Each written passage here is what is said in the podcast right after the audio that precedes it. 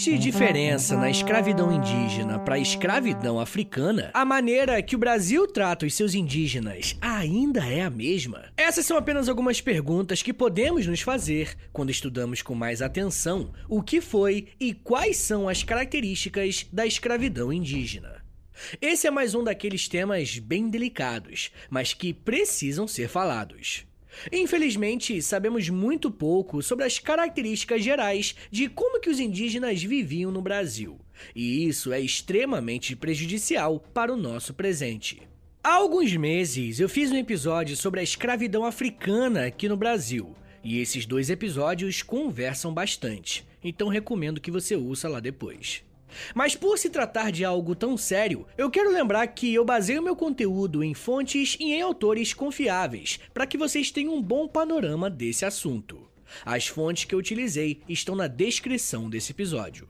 É muito comum encontrarmos em livros didáticos a ideia de que a escravidão indígena no Brasil ocorreu apenas no começo da colonização portuguesa, mas que depois foi completamente substituída pela escravidão negra africana. Só que isso não é verdade. A escravidão indígena existiu durante o período colonial e persistiu junto à escravidão africana até o Brasil Império. Mas para compreender como que isso se deu, vamos dar uns passos para trás no tempo para falar da chegada dos europeus aqui na América.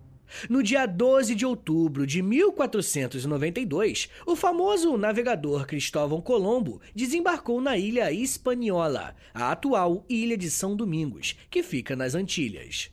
Só que o Colombo não sabia que tinha chegado em um novo continente. O cara morreu acreditando que tinha encontrado um novo caminho para as Índias, tanto que chamou aqueles homens que encontrou de índios. Foi apenas quando Américo Vespúcio chegou à ilha que ele percebeu que aquelas terras não eram a Índia, mas sim um novo continente. Por isso, o Novo Mundo recebeu o nome de América. E vocês sabem que existe um grande debate a respeito dos termos descobrimento e invasão. E o debate é relevante, mas o que é importante aqui para nossa conversa de hoje é que, sendo descobrimento ou invasão, a chegada europeia em terras americanas foi um evento fundamental para a formação daquilo que chamamos de Idade Moderna. E esse encontro entre europeus e povos indígenas começou a transformar o pensamento medieval. E mesmo para os povos indígenas, foi algo totalmente novo. Um grupo de homens brancos desconhecidos, vindos do outro lado do oceano, desembarcaram em grandes caravelas, vestidos de forma muito esquisita e portando instrumentos que nunca tinham visto. Para os europeus, a descoberta da América e dos grupos indígenas, ao mesmo tempo que foi como encontrar uma mina de ouro, foi também o motivo de uma grande crise. Os intelectuais da época tiveram que recorrer a todos os seus fundamentos teóricos e retóricos para entender e explicar o que estava acontecendo. Mais ou menos como é hoje, os intelectuais da época eram os professores universitários. A diferença é que todos eles estavam ligados à igreja. A referência para eles era a Bíblia e as obras de Santo Agostinho e São Tomás de Aquino, por exemplo. E adivinha quem dominava esse conhecimento produzido nas universidades? É claro que eu tô falando dos donos do mundo, a Espanha e Portugal. A Península Ibérica era a grande força colonial do século XV e XVI. Basta pensarmos que foram eles que primeiro chegaram à América. E não porque eles eram mais inteligentes, mas porque eles tinham as condições necessárias para realizar esse feito. Cristóvão Colombo, por exemplo, foi pedir e conseguiu o financiamento para sua viagem com os reis católicos da Espanha, Fernando e Isabel.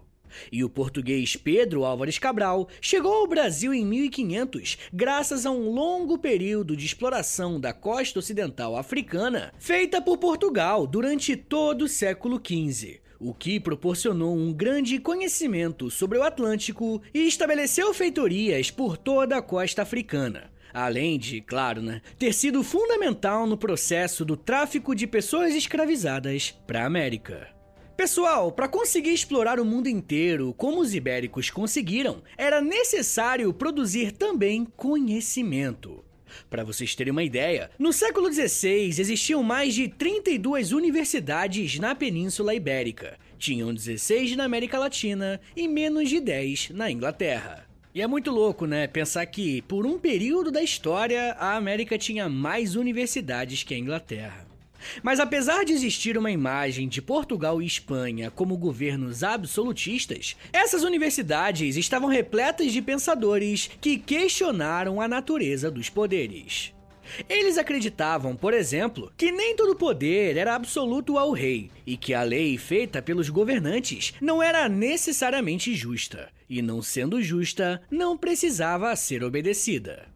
Um pensador dominicano chamado Martim de Aspilcueta dizia que se entendesse um preço oficial estabelecido pelo governo não fosse um preço justo, o súdito não era obrigado a segui-lo. Eu gosto de citar essas questões e mostrar que durante a Idade Média e o início da Idade Moderna existiu uma série de debates a respeito da natureza humana, do poder político e até da economia. E isso nos mostra como esses foram períodos dinâmicos para a filosofia. Uma outra coisa que é importante comentar a respeito disso é que esses mesmos pensadores foram obrigados a refletir sobre aquilo que encontraram na América e lidar com os indígenas.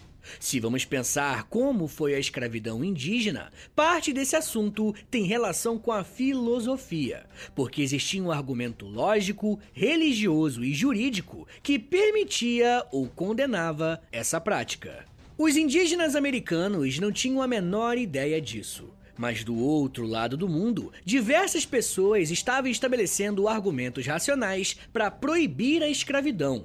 Mas outro grupo de pessoas tinha argumentos para legitimar o trabalho forçado de seres humanos. Desde o início do contato dos europeus com os indígenas, tanto portugueses quanto espanhóis tentaram usar o trabalho escravo indígena para a exploração dos minerais ou para a construção das primeiras vilas. Se entendermos como os teóricos pensaram a questão indígena, temos que ir para a cidade de Salamanca, na Espanha. A chamada Escuela de Salamanca ajudou a formar o pensamento jurídico e moral da Europa ibérica, pelo menos no começo da modernidade, e influenciou as ações dos colonizadores no continente americano. Um nome muito famoso nesse contexto foi Bartolomé de las Casas, defensor dos indígenas e que acabou se tornando um dos grandes nomes do que hoje chamamos de direitos humanos. Ele foi um defensor do direito dos indígenas como seres humanos. Para ele, os indígenas eram pessoas racionais e livres e tinham o direito de lutar por sua dignidade e justiça e que tinham também o direito de preservar a sua cultura, terras e bens. Não foi apenas Bartolomé de las Casas quem defendeu o direito dos indígenas, mas também outros autores como Domingo de Soto e Francisco de Vitória. Mas o discurso que denunciava o trato espanhol com os indígenas da América já havia começado muito antes dessa galera. Em 1511, o Frei Antônio de Montesinos deu um sermão em Santo Domingo. Com seu sermão, o Montesinos gerou um grande problema para a coroa espanhola. Ele dizia sobre as ações dos colonos, abre aspas, Todos estão em pecado mortal e nele vivem e morrem pela crueldade e tirania que usam contra essa gente inocente. Com que direito tem feito tais guerras contra essa gente que estava em suas terras mansas e pacíficas? Eles não são homens? Não possuem alma racional? Não são vocês obrigados a amá-los como seus irmãos? Fecha aspas. A denúncia feita por Montesinos causou grande agitação e algumas perguntas evidentes surgiram sobre a autoridade dos europeus em relação às Américas e sobre a humanidade dos povos indígenas. E hoje pode parecer uma questão absurda, mas ela foi muito debatida. Decidir se os indígenas tinham alma ou não era essencial para saber o que eles podiam ou não fazer com essas pessoas. E foi para resolver essas questões que Carlos V, o rei do Sacro Império Romano Germânico, convocou as Juntas de Valladolid, uma junta de teólogos para refletir sobre o discurso de Montesino. Nas controvérsias de Valladolid, como ficou conhecida, tinha de um lado o Frei Bartolomé de las Casas defendendo o direito dos indígenas e de outro, Ginés Sepúlveda.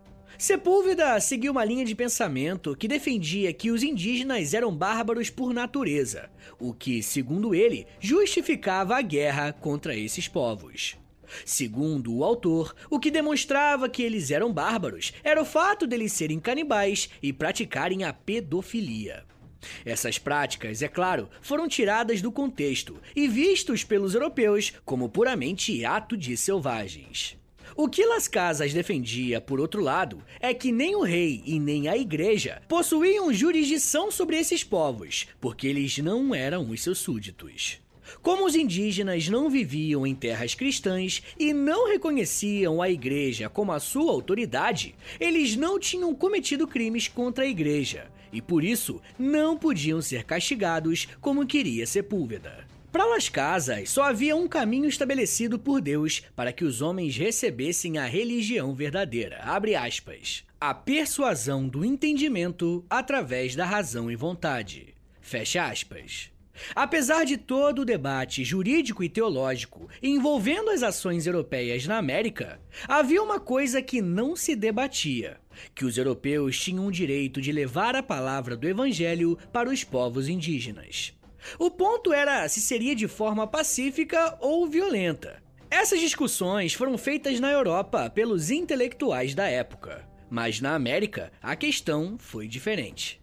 O que tivemos por aqui foi a escravização indígena feita pelos colonos e a catequização feita pelos missionários. Ou seja, enquanto os teóricos ficavam criando teses lá na Europa, a violência corria solta na América. E não devemos esquecer que não houve o mesmo tipo de debate sobre a legitimidade da escravização negra e africana como aconteceu com os indígenas. Se você quiser entender a razão disso, é só ir naquele episódio sobre a escravidão africana que eu fiz para vocês. Agora, podemos desembarcar na América Portuguesa e entender como se deu a relação entre indígenas brasileiros e portugueses. A primeira coisa que o Cabral fez ao pisar na terra que hoje chamamos de Brasil foi escrever ao rei contando sobre a sua descoberta. Afinal, não era qualquer coisa. Ele estava aumentando os domínios do rei português, mas naquela época, Portugal estava mais preocupado em encontrar uma nova rota comercial do que encontrar um novo continente. Foram necessários alguns anos para a coroa portuguesa começar a defender e organizar a exploração das suas novas terras.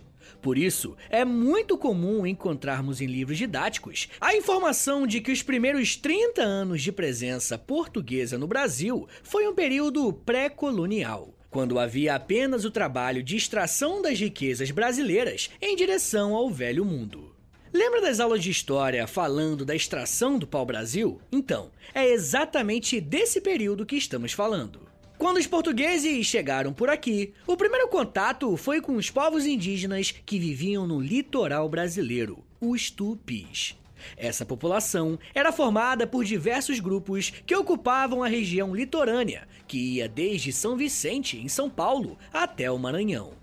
Esses grupos foram genericamente divididos pelos portugueses como gentios mansos, tupis da região litorânea e índios bravos, grupos do sertão do país, conhecidos também como tapuias.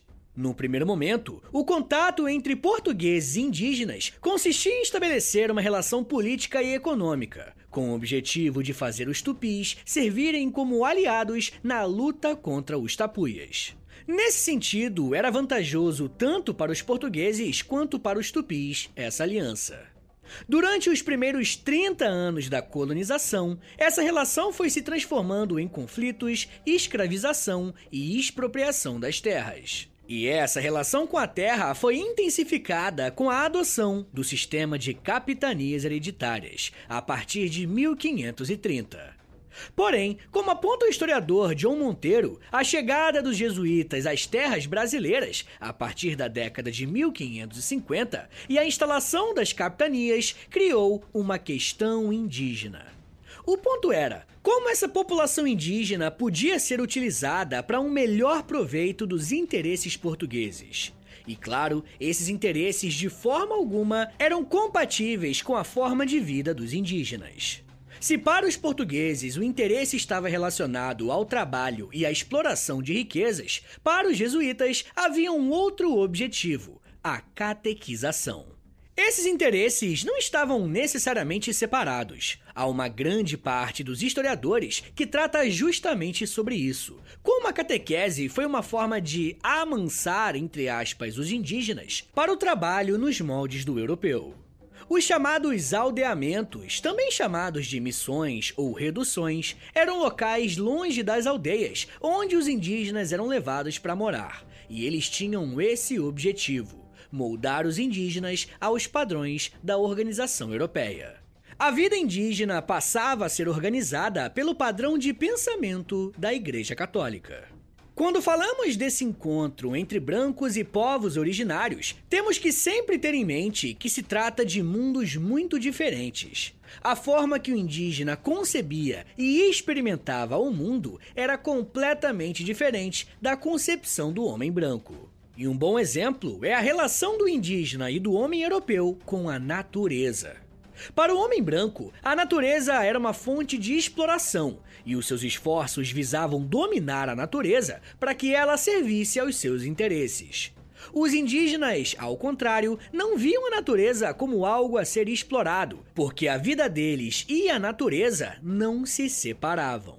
Eles buscavam viver em harmonia com as florestas, com os rios e com os animais. Para eles, não fazia o menor sentido explorar a natureza para tirar lucros dela. Como conta o professor André Ramos, abre aspas. Enquanto os europeus se esforçavam para extrair o máximo possível de paus de tintas para atingir tecidos na Europa e assim alimentar o seu comércio, os indígenas se perguntavam por que, que os europeus precisavam de tanta lenha para fogueira. Fecha aspas. Eu ainda quero falar mais sobre quais eram as características mais específicas sobre a escravidão dos indígenas. Mas me dá um minutinho aí, tá, gente, que daqui a pouco a gente volta e eu falo sobre conversão, resistência, violência e permanências históricas. Segura aí, que é um minutinho só.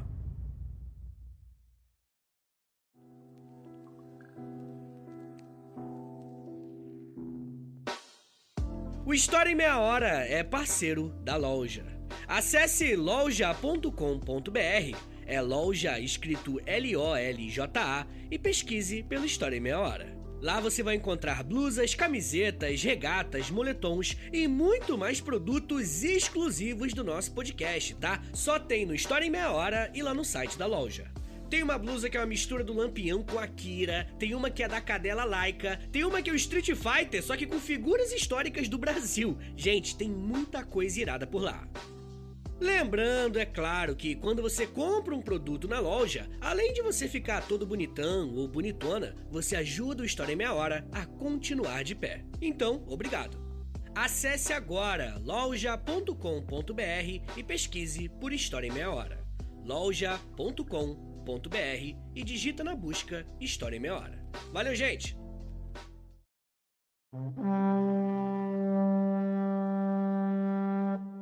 Abre aspas. Na medida que o escambo se mostrou um modo pouco eficaz para atender às necessidades básicas dos europeus, estes procuraram reformular a base da economia colonial através da apropriação direta da mão de obra indígena, sobretudo na forma de escravidão. Inicialmente, a aquisição de escravos permanecia subordinada à configuração das relações intertribais Contudo, com a presença crescente dos europeus, as guerras intertribais passaram a adquirir características de saltos, promovidos com o objetivo de cativar escravos para as empresas coloniais. Fecha aspas.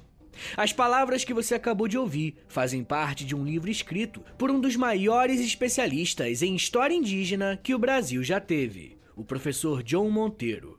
Em todos os seus textos, fica claro que a relação entre indígenas e portugueses era algo muito complexo. Mas a pergunta que precisamos responder aqui hoje é: como que os indígenas foram escravizados? Podemos levantar algumas características dessa escravização. A primeira era através da guerra justa. Uma invasão armada aos territórios indígenas que tornava os capturados em propriedades dos invasores que os vendiam como escravos para os colonos, a coroa portuguesa e aos missionários. A segunda forma era o chamado resgate, que consistia numa troca de mercadorias por prisioneiros. Mas apenas os indígenas que estavam aprisionados podiam ser resgatados, o que dava um caráter humanitário à operação. Olha que loucura, né? Por último, o descimento, que eram expedições feitas por missionários com o objetivo de convencer, a princípio de forma pacífica, os indígenas a desistirem do seu modo de vida tradicional e se juntarem aos aldeamentos. Mas tem uma coisa que nós não podemos esquecer, e quem lembra é a historiadora Maria Regina Celestino de Almeida. Os indígenas não estavam submissos aos europeus e à disposição completa das vontades europeias. Existiam formas de resistência e de negociação dos indígenas em relação aos europeus. Também é importante pontuar que a escravidão indígena no Brasil sofreu muitas mudanças no decorrer do tempo tanto referente à forma de exploração como em questões jurídicas. Aos poucos, foram criadas leis que buscavam organizar a exploração dos índios no Brasil. Durante o período pombalino, que foi de 1750 a 1777, o governo tentou modernizar o Império Português conforme o pensamento iluminista. Para alguns, esse período foi marcado pela tentativa de abolir o trabalho escravo indígena, para passar a remunerar esses indivíduos.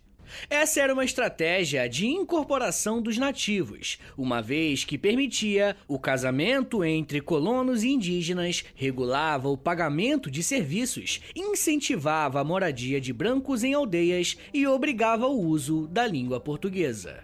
Porém, ele manteve alguns meios de controle, como os descimentos e a repartição, que eram as principais formas de controle da mão de obra e dizimação dos povos indígenas. Essas medidas estavam inseridas no contexto de formação das instituições civis e criação do Estado moderno baseado nos pensamentos iluministas, colocadas em prática pelo secretário de Estado de Portugal, Marquês de Pombal.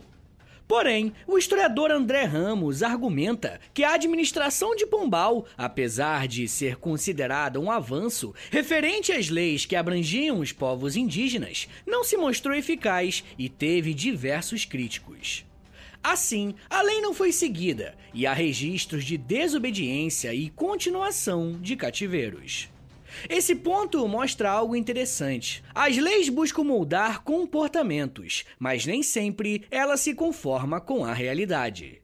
Apesar desse descompasso entre lei e realidade, quando a Carta Régia de 1798 colocou fim ao Diretório Pombalino, começou uma nova temporada de caça aos indígenas e às suas terras. Mas a medida mais aterrorizante contra os indígenas veio em 1808, com uma nova Carta Régia assinada por Dom João VI, que autorizava a guerra aos indígenas do povo Botocudo, em Minas Gerais. Mas você deve estar se perguntando, né, que tipos de trabalho os indígenas faziam nesses aldeamentos. O trabalho variava conforme ocupação, etnia e gênero. O principal trabalho indígena era carregar produtos do interior para comércio litoral, atravessando a Serra do Mar, além de serem responsáveis pela caça e pesca, aproveitando seu conhecimento sobre as matas. Isso levava a um outro tipo de trabalho, de soldados e de guias de exploradores pela mata. As mulheres também tinham um trabalho específico, como cuidar das roças e lavouras de trigo e algodão e até mesmo trabalhos domésticos, como babás e cozinheiras. Mesmo nos aldeamentos jesuítas, havia trabalho feito pelos indígenas. Eles mantinham uma produção pecuária de ervas, algodão ou oficinas artesanais. No entanto, esses aldeamentos viraram alvo de disputa pelas ordens religiosas, os jesuítas, os franciscanos e os carmelitas, e mais tarde também pelos bandeirantes. Esse foi um outro grupo que se tornou um grande problema para a sobrevivência indígena em terras brasileiras. Durante o século XVII, os bandeirantes passaram a escravizar não apenas os indígenas do sertão, que eram os considerados bravos, mas também os aliados pertencentes aos grupos tupi. E os grupos de bandeirantes entraram em conflito com a Companhia de Jesus, uma vez que os jesuítas eram um empecilho para a escravização dos indígenas. Afinal, se o indígena fosse catequizado, transformado em cristão, ele não poderia mais ser escravizado. O fato das missões jesuítas abrigarem uma enorme quantidade de indígenas já aculturados fez com que elas se tornassem o alvo favorito dos bandeirantes. Esse conflito gerou uma grande escassez de mão de obra indígena e intensificou o movimento de interiorização do território brasileiro. Por conta dos ataques dos bandeirantes, os indígenas viram nos aldeamentos uma forma de proteção. As campanhas bandeirantes interiorizaram o território brasileiro, com o objetivo de capturar indígenas e vendê-los aos senhores de engenho e de outras regiões do Brasil. A Bahia, por exemplo, foi uma região que recebeu muitos desses indígenas sequestrados. E isso porque a ocupação holandesa no litoral nordestino, de Sergipe ao Maranhão, e o controle dos portos de Angola dificultaram o acesso aos negros escravizados vindos da África. Os indígenas sequestrados se tornaram uma mercadoria de muito valor. E o mais revoltante é que hoje em dia o nome desses bandeirantes pode ser encontrado em diversas ruas e avenidas do país todo, principalmente de São Paulo, além de vários monumentos em sua homenagem. Essa memória paulistana, principalmente, criada em torno dos bandeirantes, tem a ver com a afirmação da cidade de São Paulo como uma potência econômica no final do século XIX. Quando São Paulo começou a construir a sua história, foi necessário encontrar um herói que representasse o espírito daquilo que São Paulo queria ser. Foi aí que os Bandeirantes surgiram como personagem desbravador, que tinha expandido as fronteiras do território brasileiro. Um movimento parecido foi feito em âmbito nacional no começo do século XIX. Chegando ao período do Brasil Império, a política em relação aos povos indígenas mudou. Agora, eles deveriam ser civilizados, entre aspas, para contribuir na construção da nação. Temos que lembrar que foi nesse período que a família real, que estava fugindo de Napoleão, desembarcou na sua colônia em 1808 e transformou o Rio de Janeiro na capital do Império Português. Porém, a partir de 1815, após a derrota de Napoleão na Europa, a coroa portuguesa se viu diante de um dilema: voltar a Portugal ou ficar no Brasil. O que estava em jogo era o trono português. A decisão do imperador foi voltar para Portugal, mas deixar o seu filho Pedro aqui no Brasil. O medo da elite brasileira com esse movimento era de que o Brasil voltasse à sua condição de colônia. E a pressão política brasileira levou à Declaração de Independência em 1822. O agora novo país precisava criar a sua própria nação. E nesse momento, os indígenas começam a ser pensados como a origem do homem brasileiro. Por isso, gente, o século XIX será o século do indianismo aqui no Brasil, quando a literatura brasileira vai começar a contar histórias sobre o encontro dos povos, o indígena e o europeu. Várias obras narram a história de amor entre um indígena, conhecendo os costumes portugueses, e os portugueses, encantado com a vida natural dos indígenas. Apesar dessa política de incorporação indígena, era um tipo específico de indígena que se buscava: aqueles que eram considerados mansos e convertidos ao cristianismo. Foi José Bonifácio quem apresentou à Assembleia Constituinte de 1823 um projeto para domesticar os indígenas do Império Brasileiro. Segundo o projeto, o império devia combater algumas características dos indígenas. Seu aspecto de povos vagabundos e dados às contínuas terras e roubos, sem freio algum religioso e civil, que coíba e dirija suas paixões, entregues naturalmente à preguiça. Fecha aspas. Esses indígenas, na visão do império, não eram bem-vindos. Ao contrário, precisavam ser combatidos. A história dos indígenas no Brasil passou por vários e vários momentos. O primeiro impacto foi, como bem sabemos, biológico. O contato com o homem branco dizimou uma enorme parcela de indígenas que não possuía defesa biológica para resistir a um povo que há anos sobrevivia a epidemias. O indígena também se tornou tema de debates acalorados nas grandes universidades europeias, a ponto de mudar a mentalidade europeia sobre a moral e as leis levando aos primeiros passos da criação de um recurso jurídico utilizado até hoje, os direitos humanos. Mas, como vimos, esse esforço intelectual buscava justificar os próprios interesses europeus de evangelização e de exploração do Novo Mundo. Isso fez com que, ao mesmo tempo, os indígenas fossem alvos de proteção para catequização e de escravização para o trabalho e lucro. Quando o Império Português começou a ruir e o pensamento iluminista dominou a Europa, os impérios ibéricos, a Espanha e Portugal, se viram encurralados. Isso levou o Império Português a tentar uma renovação iluminista, e novamente os grupos indígenas foram afetados com o Diretório Pombalino. E quando iniciou o período das independências, no começo do século XIX, mais uma vez a lei sobre os povos indígenas foi alterada. O importante, gente, é ressaltar que em todos esses momentos os grupos indígenas resistiram. Muitas vezes de forma violenta e armada, e outras negociando a própria situação, aceitando redução e o aldeamento. Após anos de perseguição e de exploração, o governo imperial do Brasil no século XIX tentou incorporar os indígenas à nação brasileira, mas foi um projeto de incorporação de apenas alguns grupos, aqueles que estivessem dentro do que eles aceitavam. E eu espero que o episódio de hoje tenha conseguido desmistificar a ideia, muito presente no senso comum, de que os indígenas foram escravizados apenas nos primeiros anos da colonização e logo foram trocados pela mão de obra africana escravizada. Segundo essa narrativa, os indígenas não conseguiram se adaptar à forma de trabalho europeia, e isso obrigou o governo português a buscar outras formas de trabalho e o encontraram na África, antiga região de feitorias portuguesas. O fato é, gente, que o tráfico negreiro era um comércio muito lucrativo e não uma opção a uma suposta preguiça indígena. Na verdade, olhar para a história da escravidão indígena é se confrontar com um país que, desde a sua fundação, tenta eliminar os seus povos originários. E talvez o exemplo mais evidente e recente seja o possível genocídio do povo Yanomami.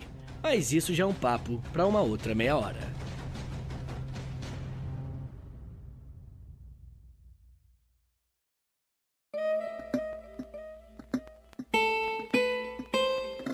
Senhores, muito obrigado por terem vindo até aqui. Meu nome é Vitor Soares, sou professor de História e você acabou de ouvir História em Meia Hora. Eu gosto bastante de falar de história do Brasil, mas como eu já falei com vocês, os números caem muito. É uma pena, né, que as pessoas não gostem tanto de Brasil. Então, se você quiser mais episódios de história do Brasil, compartilhe esse episódio, que aí ele vai bem, vai ter bastante número, e aí com certeza eu vou fazer mais, beleza? Compartilhe esse episódio aí nos stories do Instagram, e aí me marca no arroba História em Meia Hora, por favor, ou também lá no Twitter, e aí você me marca no arroba H30podcast, beleza? Que isso me ajuda muito.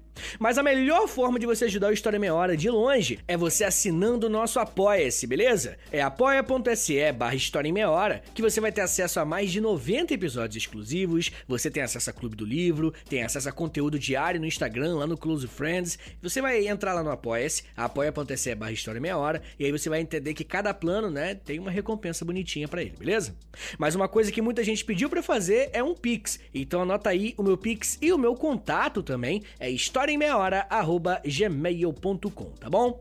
Rapaziada, o História Meia Hora tem uma parceria com a Loja, tá bom? É L-O-L-J-A, Loja. Entra no site deles, loja.com.br, digita História em Meia Hora, que tem várias camisetas e estampas nossas lá, muito bonitas. E claro, né, gente, você comprando um produto nosso lá, você também ajuda o podcast, beleza?